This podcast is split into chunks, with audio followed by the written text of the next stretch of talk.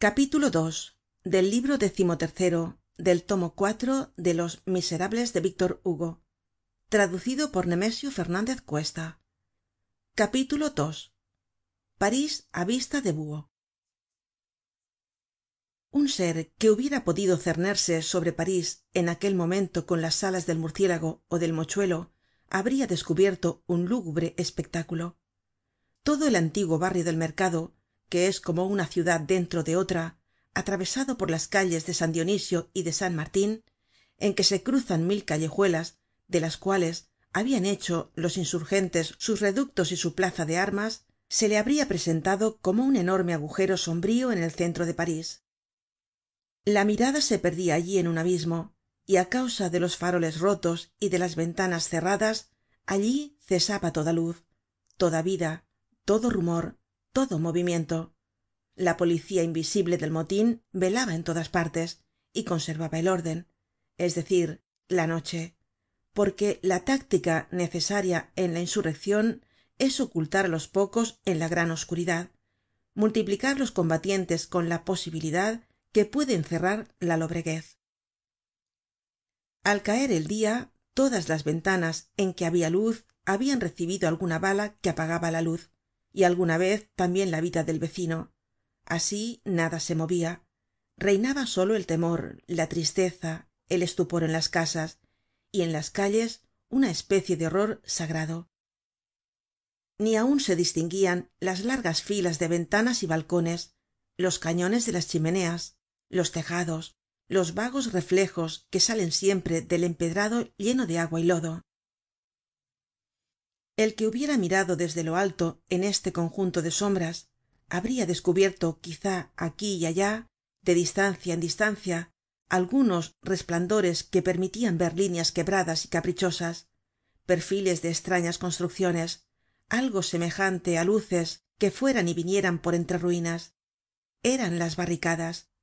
El resto era un lago de oscuridad brumoso pesado fúnebre por encima del cual se elevaban sombrías inmóviles y lúgubres la torre de santiago la iglesia de san merry y otros dos ó tres edificios de esos que son gigantes hechos por el hombre y que la noche convierte en fantasmas.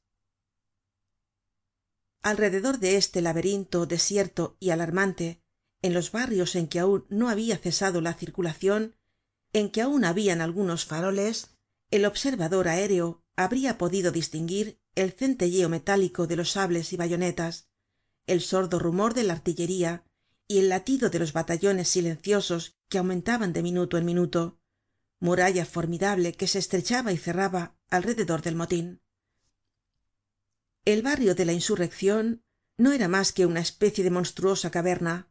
Allí todo parecia dormido ó inmóvil y como acabamos de decir cada calle no ofrecia mas que una espesa sombra. Sombra terrible llena de peligros de obstáculos desconocidos y espantosos. Sombra en que era temible penetrar y espantoso permanecer donde los que entraban temblaban ante los que esperaban y los que esperaban temblaban ante los que venian combatientes invisibles ocultos en las esquinas las bocas del sepulcro ocultas en las espesuras de la noche allí no podia esperarse mas claridad que el relámpago de los fusiles ni mas encuentro que la aparicion brusca y rápida de la muerte. Dónde cómo no se sabia pero era una cosa cierta é inevitable. Allí en aquel lugar designado para la lucha el gobierno y la insurreccion la guardia nacional y las sociedades populares el orden y el motin iban á buscarse á tientas para unos y para otros la necesidad era la misma. Salir de allí muertos ó vencedores. Esta era su única salida. Situacion de tal modo estrema oscuridad de tal modo poderosa que los mas tímidos se sentian llenos de resolucion y los mas atrevidos de terror. Por lo demás habia por ambas partes igual furia igual encarnizamiento igual decision para los unos avanzar era morir y nadie pensaba en retroceder. Para los otros quedarse era morir y nadie pensaba en la fuga.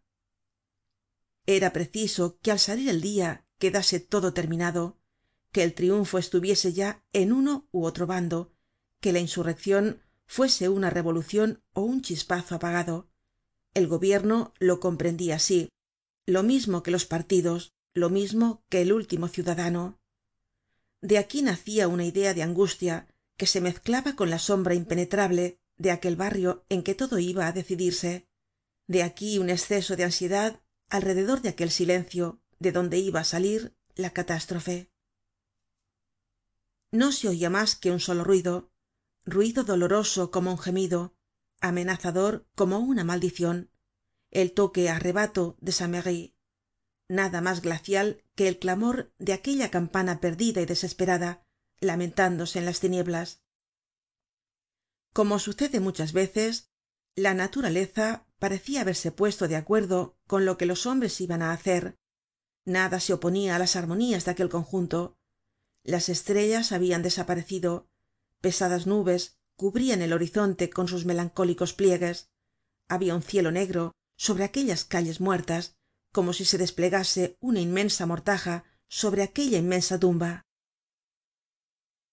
mientras que se preparaba una batalla política en aquel sitio que habia visto ya tantos sucesos revolucionarios mientras que la juventud las sociedades secretas las escuelas en nombre de las teorías y la clase media en nombre de los intereses se aproximaban para chocar para luchar y derribarse mientras que cada uno se apresuraba y llamaba la hora última y decisiva de la crisis á lo lejos fuera de este barrio fatal en lo mas profundo de las cavidades insondables de este viejo parís miserable que desaparece bajo el esplendor del parís feliz y opulento se oia sonar lúgubremente la sombría voz del pueblo.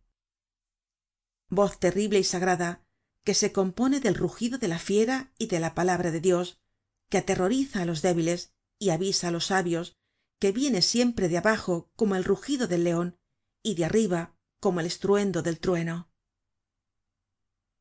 fin del capítulo